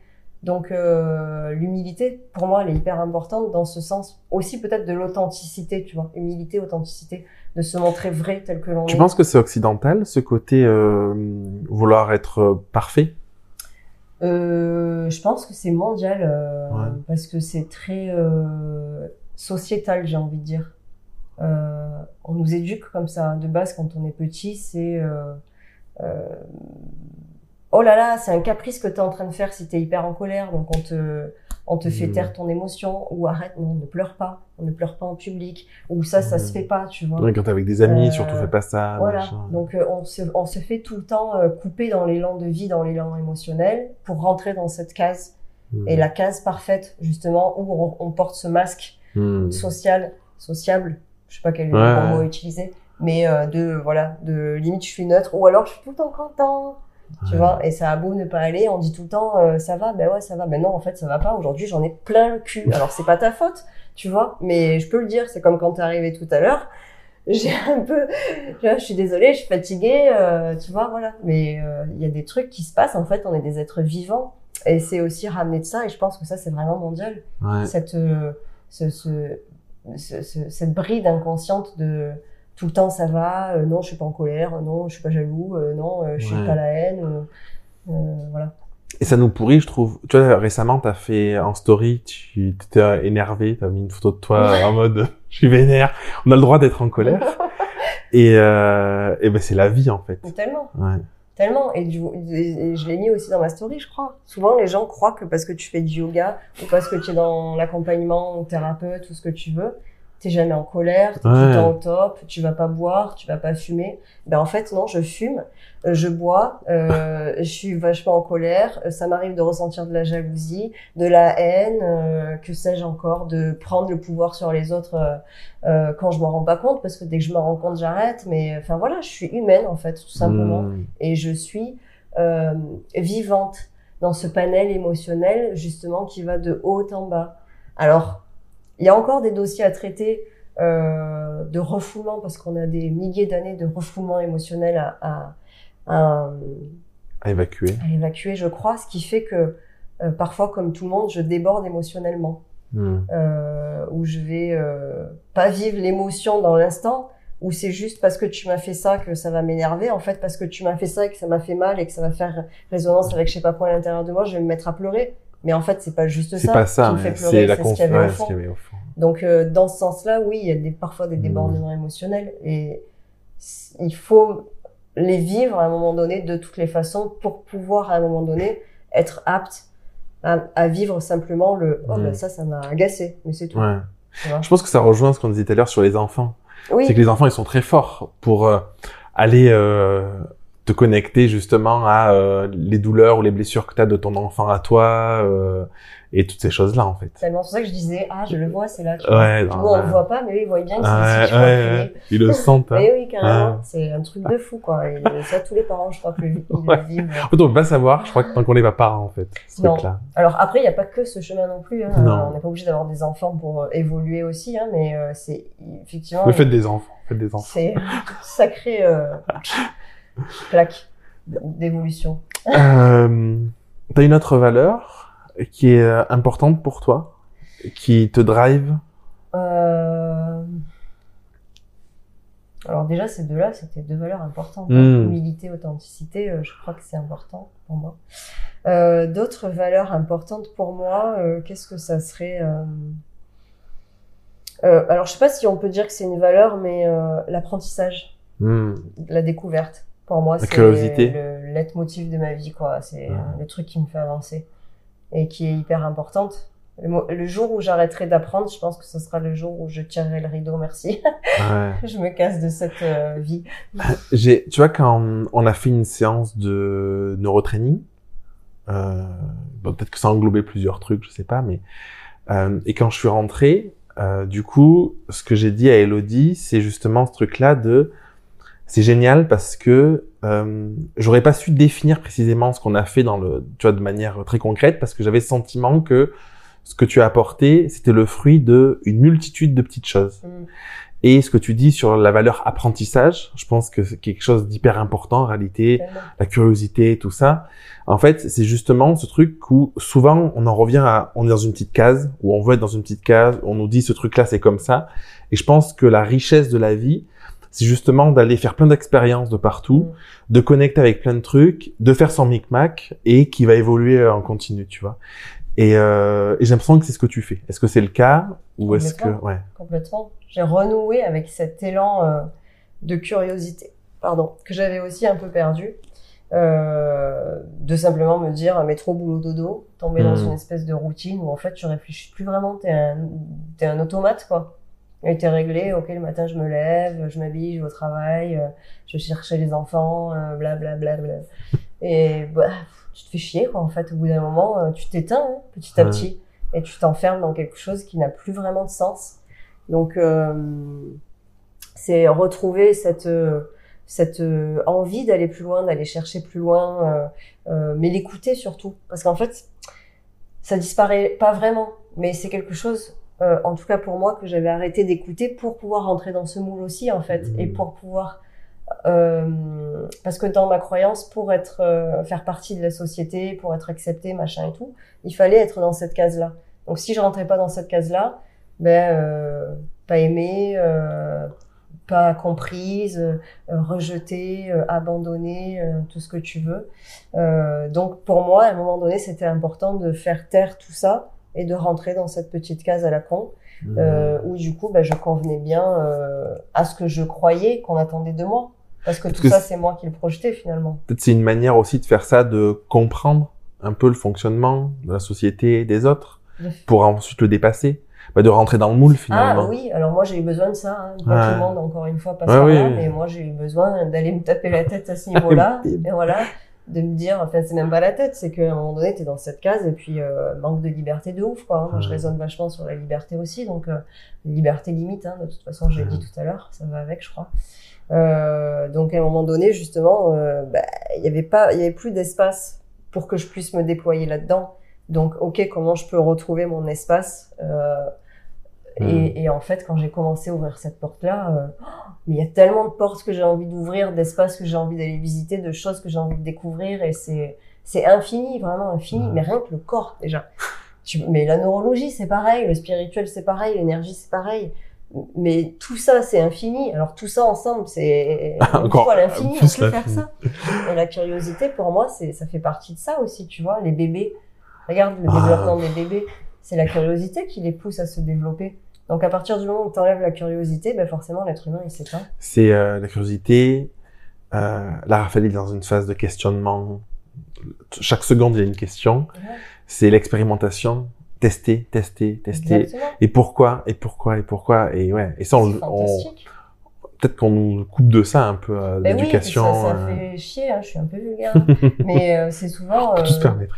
trop, de questions, tu vois, c'est bon, euh, laisse-moi tranquille, alors que c'est, euh, ça fait partie de cet éveil-là, et c'est pas que des pourquoi, blablabla, mais c'est aussi aller curieux avec le corps, tu vois. Les Oui, c'est l'expérimentation, ouais, c'est ça. tout, Monter, euh, sur, eh monter oui. les escaliers alors que ça te paraît dangereux, euh, c'est ça, c'est vouloir fantastique. vouloir couper euh, des carottes avec un couteau alors que tu te dis non parce que tu vois que le doigt moins. euh.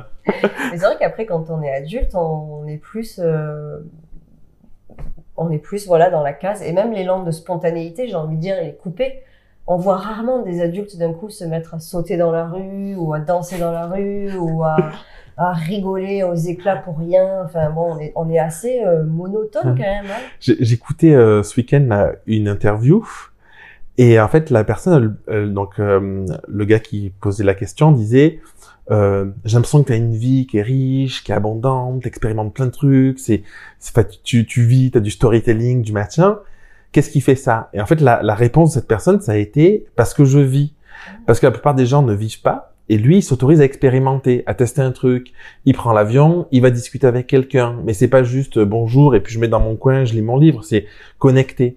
Et en fait, je crois que c'est ça. Tu vois, c'est qu'en fait, on se prive de vivre des expériences et du coup, on se prive de connecter, de comprendre, de grandir, de d'élargir aussi son champ des possibles ou sa, sa conscience, tout ce qu'on veut en fait. Et ça me refait penser aux enfants. Les enfants, Mm. spontanément, quand ils rencontrent un autre enfant, ou même un adulte, hein, ils vont vers cet être Ouais. humain pour échanger, pour partager, pour connecter. Quand on est adulte, on a souvent, euh, ben, comme tu dis, on le fait pas. Et en fait, qu'il qu'est-ce qu'il y a derrière, c'est des peurs. Ouais. Toujours pareil. Donc les gens se disent non, j'ai pas de peur. J'en vois plein, moi, qui me disent euh, t'as peur de quoi? Ben j'ai peur de rien. Mm. Alors, t'en- as pas conscience, mais en fait, on a énormément de peur, et c'est des peurs qui nous empêchent d'aller euh, dire bonjour à l'autre, Mhm. euh, et de demander des choses ou pas, j'en sais rien, de connecter, parce que purée, qu'est-ce qu'il va penser de moi? Ouais, Est-ce qu'est-ce que qu'il je vais va se déranger? dire, ouais. euh, ben voilà, et c'est des peurs, tout ça, de, de, de inconscientes, quoi. Mm. C'est fascinant. euh, C'est fascinant. Soyons des enfants. Mais alors oui, tout à l'heure tu disais un truc, c'est pareil, ça m'a ça m'a switché là, mais je sais pas si ça reviendra. Je... J'ai- Je peux te poser une question Ouais, du ouais, coup vas-y. Toi, t'as dit quelque chose euh, que j'ai conscientisé, je pense, il y a un an et demi. Tu vois, j'ai vraiment euh, euh, pris et ça a changé beaucoup de choses dans ma vie. T'as parlé de liberté et de limites. Ouais.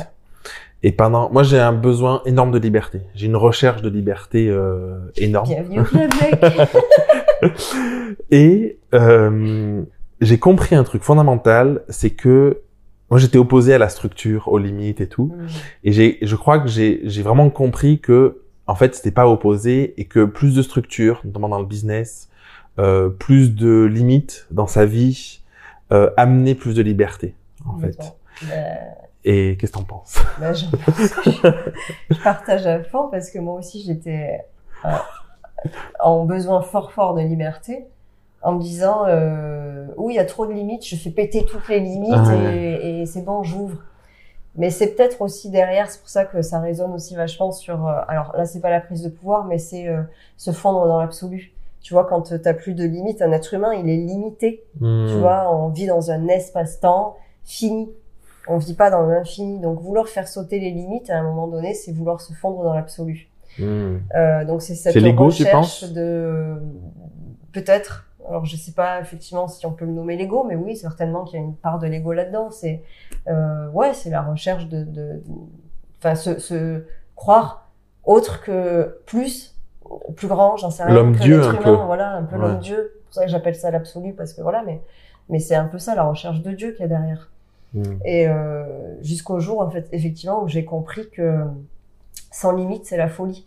Parce que euh, il y a un exemple qu'on m'a donné un jour et qui résonne très très fort pour moi. C'est euh, si tu es euh, sur la terrasse d'un immeuble, euh, d'un gratte-ciel, Ouais, et que tu enlèves euh, toutes les barrières de cette terrasse ouais. et que tu veux jouer au ballon, bah du coup tu vas Tu veux jouer trois secondes, quoi. jouer au ballon trois secondes ou alors tout petit comme ça. Ouais. à deux, tu ouais.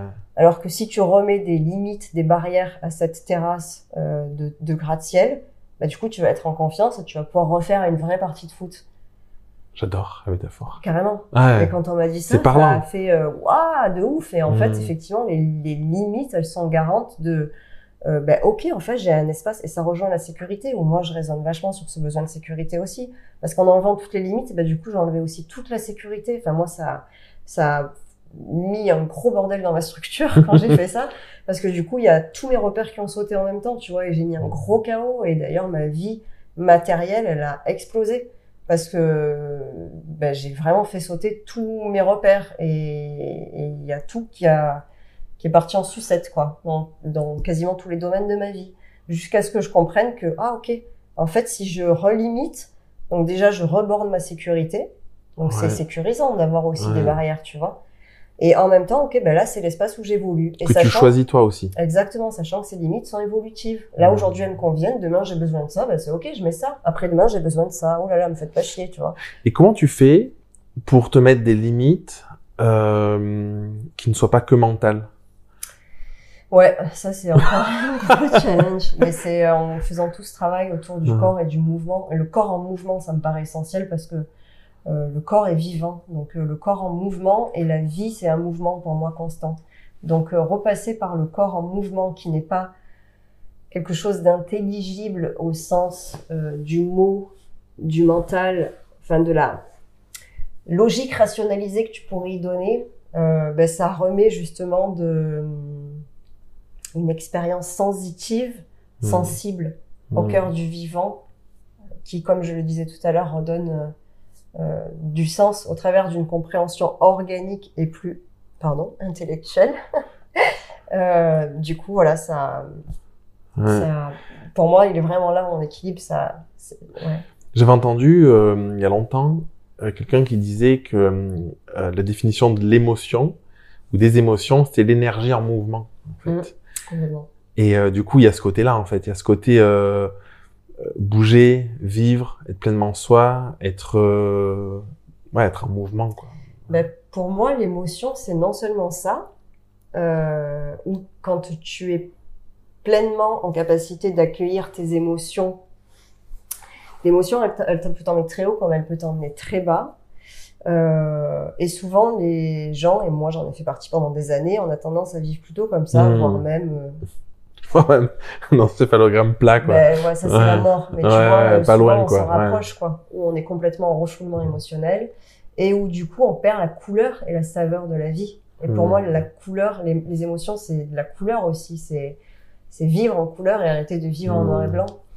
Et euh, les personnes que, que, que j'accompagne depuis quelques temps euh, me disent aussi, bah, d'un coup, j'ai l'impression de, de vivre exacerbé, euh, limite d'être hyper sensible parce que je ressens les choses à fond et euh, je suis soit très haut, soit très bas. J'ai dit, mais non, au contraire, pour moi, c'est un, un bon signe de vie parce que tu arrêtes d'être comme ça et tu te permets vis, enfin de vivre Mm. alors après, il y a une autre école, et c'est pas antinomique à mon sens, qui dirait euh, cette école qui prône un petit peu le détachement, et notamment le détachement émotionnel. Euh, alors il y a plusieurs courants, et on pourrait l'interpréter de plusieurs façons, mais ce, ce- cette interprétation-là que j'ai entendue à pas mal de reprises de le détachement émotionnel, tu vois, de, euh, pour moi n'a pas de sens. Parce que si on... c'est pas dans le sens euh, parce que nous c'est quelque chose qu'on dit souvent aux enfants, enfin on leur dit pas comme ça, mais c'est tu n'es pas ton émotion. Exactement. C'est ouais, c'est un peu ça le détachement émotionnel? Bah, Il y en a qui le disent carrément dans euh, mon but dans la vie, c'est euh, le samadhi dans le sens où je suis un être réalisé, spirituel, et euh, mon corps, peu importe ce qu'il fait, limite, euh, mon émo- mon- mes émotions, peu importe, euh, je suis détaché de tout ça, je suis un peu au-dessus, tu vois? Donc là, c'est mal posé, effectivement. Ouais. De, euh, je suis dans un état de béatitude ou de, de, ou de paix permanente. Pour moi, c'est pas possible. Ouais. Parce qu'à partir du moment où, où tu es un être réalisé de Où manière Où posée, tu vis l'expérience. bah, tu es plus sur cette planète Terre, Ouais, en fait. ouais. Donc, effectivement, faire l'expérience d'être humain, c'est faire l'expérience de tout son panel émotionnel. De la dualité. Exactement, sans s'identifier à je suis colère, donc je suis une personne colérique. Non, en fait, c'est juste que là, tout de suite, tu ressens une émotion de la colère. Mais tu vois, la personne, elle dit- que j'avais entendu un, un podcast il y a des années, la personne, elle disait, au lieu de dire je suis en colère, justement, elle disait, commencez à vous dire je suis traversé par la colère. Oui, oui. Et ce sentiment où on n'est pas l'émotion, et c'est cette émotion qui nous traverse un Exact. instant T en réaction, finalement, à, à l'environnement.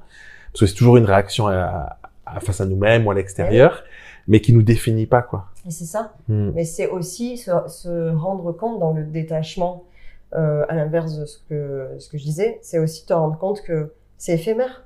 Oui. Que si tu te permets de l'accueillir et de la vivre pleinement, elle va pas durer, en fait. Et puis tu Sauf la, si si tu la gardes, c'est un choix, de la nourrir aussi. Voilà, si tu vas la nourrir, ça devient un sentiment, blablabla. Ah, là, on pourrait parler des heures Ah mais ouais, mais attends, ça m'a fait penser à un autre truc, Ah. là, ce que tu disais, c'était quoi? Purée. Ah, j'arrête pas de perdre mes idées, c'est ouf. Ça fuse. Piou, piou, piou. Tu te vois où dans 10 ans? Waouh euh, Je crois qu'au plus j'avance sur la découverte avec moi-même, et au plus j'arrête de me poser cette question, en fait. Je... Déjà du mal à me voir dans un an, pour être honnête. Euh, non, je crois que vraiment je perds la notion de projection future et de temporalité euh, vraiment linéaire petit à petit, ce qui est encore un gros gros défi, un gros challenge pour moi, parce que le temps c'est bon, l'espace-temps de toute façon. Hmm. Euh... Bon alors si je devais me voir dans 10 ans, T'es pas obligé, hein. C'est une question ouverte, justement. Ah Euh. En fait, c'est un laps de temps. Euh, globalement, la plupart des personnes, je trouve, quand tu dépasses un an, peut-être trois ans pour certaines, c'est très compliqué, tu vois, d'imaginer. Et ce qui est logique, en fait. On peut pas savoir. Parfois, on fait un truc aujourd'hui, puis le lendemain, on se dit pourquoi je l'ai fait, tu vois. Mais c'est plus peut-être une question euh, philosophique, tu vois, de...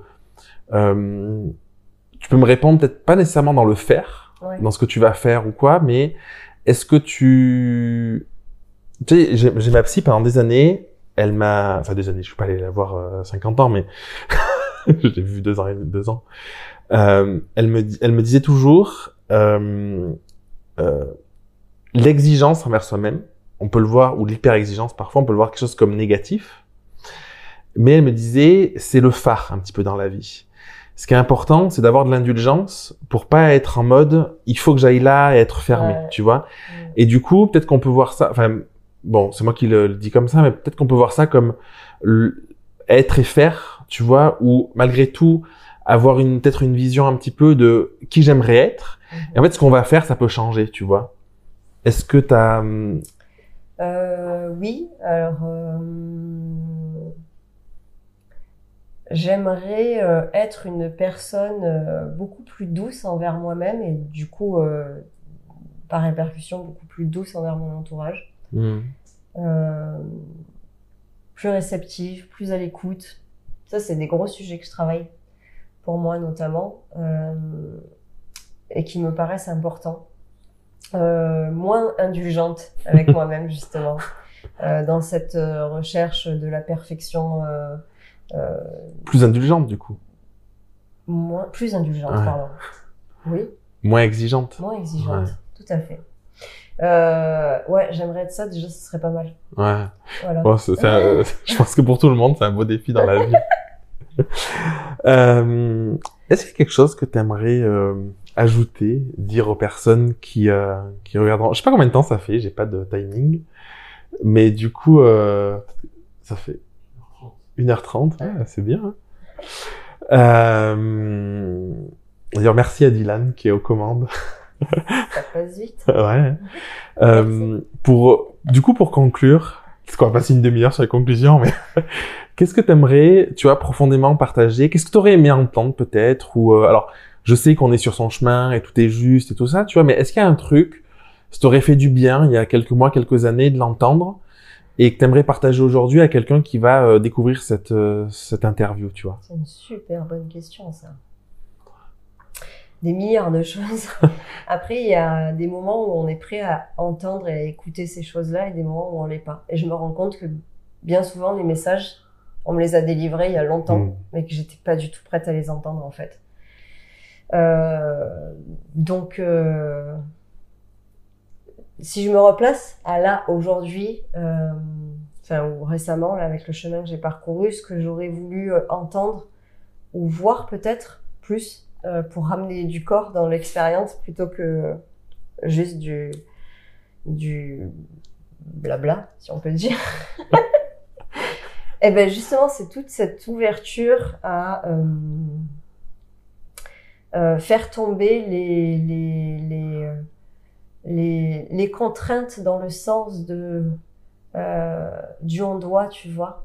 Euh, Mm. On doit euh, Il être faut. euh, euh, pas trop gros, pas trop maigre, pas trop bronzé, euh, des beaux cheveux, bien bouger, bien danser, euh, euh, pas faire voilà des mouvements erratiques dans la rue, j'en sais rien, courir d'une certaine façon. euh, euh, et c'est vraiment ramener du corps dans le sens où en fait le corps il a des milliards d'informations à nous donner et parfois si on le laisse parler, si on le laisse euh, aux commandes, j'ai envie de dire, eh ben il, il allège notre expérience de vie. Ne serait-ce que de se mettre à danser, ça peut sembler tout con, mais euh, voilà, mettre de la musique et danser, en fait, c'est quelque chose qu'on fait plus quasiment. Enfin, beaucoup d'adultes ne le font plus et ne savent même plus le faire. En fait, ils, ils- ont perdu le chemin de la danse et de l'amusement euh, Mm. pour rien, sans aucun sens ou sans aucune raison, tu vois. Et c'est vraiment retrouver ça, euh, j'ai envie de dire. Mettez-vous de la musique, dansez, chantez. Euh, si vous avez honte, faites-le quand vous êtes tout seul. Mais euh, retrouvez voilà cette forme de légèreté en passant par le corps, où le corps il est spontané et il a envie de de pouf, faire péter justement euh, un peu les limites dans le sens de la contrainte. Donc retrouver de la spontanéité. Je crois que c'est ça, hein, du Mhm. jeu, de la spontanéité, du plaisir. Et c'est un, c'est pareil, c'est un gros, euh, c'est un gros sujet de vie, Ouais. ça. Ça rejoint un peu euh, de peut-être se comporter comme un enfant. Oui, carrément. Retrouver son âme d'enfant. Ouais. En fait, je, fait. je te dis ça parce qu'il y a, il y a quelques semaines, on était dans une soirée avec des amis. Peut-être qu'il y avait peut-être, euh, c'était en extérieur, tu vois. Peut-être qu'il y avait, euh, je sais pas, 80 personnes. Et il y avait de la musique. Et peut-être qu'il y avait euh, 15, 20 personnes max qui dansaient, tu vois. Mm. Et, euh, et il y avait les enfants. Il y avait Elia et Raphaël, les enfants. Et Raphaël, il venait tout le temps, il me disait, viens danser, tout ça. Donc j'ai passé une heure à danser, tu vois. Juste parce qu'en fait, il était là Eh et il était insouciant. Et du coup, j'étais avec lui, je me marrais parce que c'était ouf, il sautait dans tous les sens et tout, machin. Et en fait, ça m'a percuté, déjà moi, de m'autoriser à faire ça et d'être bien, tu vois. Et en plus, de voir les gens fascinés, de le voir danser, de le voir insouciant. Et j'ai eu cette perception, tu vois, ce sentiment de... Oh, la chance d'être un enfant. En fait, c'est juste un choix, encore une fois. On peut choisir d'être un enfant aujourd'hui, en fait. Ben oui, on en revient aux peurs inconscientes. En Mm. fait, pourquoi on va pas danser Euh, Parce qu'on a peur du regard des gens. Ouais. Euh, globalement, hein, pour faire très court, Ouais. c'est voilà, c'est la peur du jugement, quoi. Mm. À commencer aussi par son propre euh, jugement. Comment on dépasse son propre jugement? Eh ben, euh, je crois que euh, ramener vraiment du, du corps et ne plus analyser ce qu'on fait avec son corps, c'est une fantastique méthode parce que ça permet vraiment de lâcher le mental Mm. et ne plus juger les gestes qu'on va faire et laisser euh, le corps bouger euh, dans ce qu'il a exprimé sans euh, sans juger ah ben là t'as pas bien levé ton bras j'en sais rien c'était pas gracieux ou je sais pas quoi en fait on s'en fout juste tu mets ton corps en mouvement ou déjà suivre le mouvement interne du corps c'est déjà quelque chose tu Mm. vois, t'es même pas obligé de manifester au début le mouvement à l'extérieur. Simplement de te mettre à l'écoute du mouvement interne. Si tu te mets de la musique, comment ça bouge à l'intérieur dans tes cellules, dans ton organisme vivant, déjà pour reprendre conscience que bah, ton corps il vit et qu'il a aussi euh, une autonomie propre à lui-même. Et c'est aussi réapprendre à, à discuter avec lui, tu vois, et on retrouve cette, euh, cet échange, hein, tu vois, on, on retrouve euh, Mm. à l'infini. Et, et, ça permet de lâcher vraiment le mental parce que le corps, il fonctionne complètement différemment que le mental. Il est sur un autre rythme, dans un autre espace-temps, euh, il a d'autres besoins. Euh, enfin voilà, et c'est c'est et voilà, un enfant, il va de base quand il a envie de danser, il danse, quand il a envie de chanter, il chante, il se pose pas la question de s'il est regardé. Euh, si... Au contraire, il a, il a envie d'être regardé limite. Bon, ben ça c'est dans le jeu de la construction, mais mais voilà, il se pose pas la question du jugement et c'est spontané et c'est beau, c'est la vie quoi. Ouais. Donc c'est retrouver ça. Euh... C'est même l'inverse, un enfant dès qu'il bride, c'est là où il comprend pas. Et oui, il est malheureux. Parce que c'est bizarre en fait. Ouais, parce qu'on leur coupe les langues de vie petit à petit en mm. fait. Et c'est vraiment ça pour moi le truc de cette pulsion de envie d'aller vers, tu vois. Mm. Envie d'aller vers l'autre, envie d'aller vers soi, envie d'aller vers, vers, la danse. Et les, les maîtres indiens, ils disent que dans la vie, euh, euh, le chant, la danse et la respiration, ce sont vraiment trois choses euh, qu'on devrait faire au quotidien pour continuer à être vivant et à nourrir et à grandir, pour être heureux en fait. Mmh. Parce que si tu ne les fais pas, petit à petit, tu tu t'éteins ou tu éteins des parties de toi. Et, et je trouve que depuis que j'ai retrouvé ce chemin-là, je me rends compte que les jours où je me mets pas en mouvement, les jours où je ne chante pas, euh, et encore une fois, je chante comme une casserole. Mais c'est pas chanter pour la performance ou quoi que ce soit, c'est pour soi-même. Et ça peut être simplement euh, euh, chanter tout doucement. Tu, disais exprimer en fait finalement. Voilà, ou exprimer, parler, enfin j'en sais rien. Et même le dessin, putain, mais alors c'est fou, je t'assure, j'ai retrouvé le chemin du dessin que j'avais perdu pareil depuis des années en, croyant que je ne savais pas dessiner. Et en fait, mais c'est quoi savoir dessiner ou pas savoir dessiner? Comme c'est quoi savoir danser ou pas savoir danser? En fait, c'est juste euh, une question de perception, encore une fois, et de bien ou de mal. Donc si on sort de tout ça et qu'on fait juste euh, ce qui est juste pour soi en écoutant ses besoins organiques, finalement, il n'y a plus de notion de, de performance, de réussir ou d'échouer quelque chose, de le faire bien ou pas, et on perd toute notion de jugement. Et on tombe juste dans quelque chose du geste plein qui va nourrir et ramener la complétude, l'équilibre et l'harmonie. Et, et, et, voilà. Mais ça paraît simple comme chemin, éminemment compliqué à mettre en place, je le sais. Et pourtant, c'est vraiment très très puissant, je trouve. Euh... C'est compliqué parce qu'il y a énormément de trucs à déconstruire. Oui, oui, carrément. C'est pour ça que ça prend du temps et c'est aussi ce que j'ai fait dans mes ateliers euh, pendant des mois, là, dans les personnes que j'ai accompagnées, c'est les remettre en mouvement petit à petit et je vois à quel point ça demande du temps et de la déconstruction sur plein de sujets différents. Mmh. Oh, c'est trop bien. Ouais, c'est super intéressant. Pour conclure, les personnes qui veulent te découvrir, qui veulent te suivre, euh, qui ont envie de plus te connaître, ils peuvent aller où? Euh, Alors, ben, sur mon site internet, lecorpslaclé.com. Je trouve que c'est, c'est bien de donner le nom de ton site, parce que c'est finalement assez logique, après tout ce que tu as pu partager. Et du coup, Insta, Facebook, euh, Océane, le corps la clé. Et sur LinkedIn aussi, euh, de temps en temps, je mets un truc. je mettrai les liens en dessous. voilà. J'aimerais te remercier euh, parce que c'était un peu un test aujourd'hui. Euh, j'avais pas trop de doutes sur euh, le fait que ce serait passionnant, mais j'avais envie d'aller dans des échanges, comme je l'ai dit, plus profonds, Mhm. tu vois.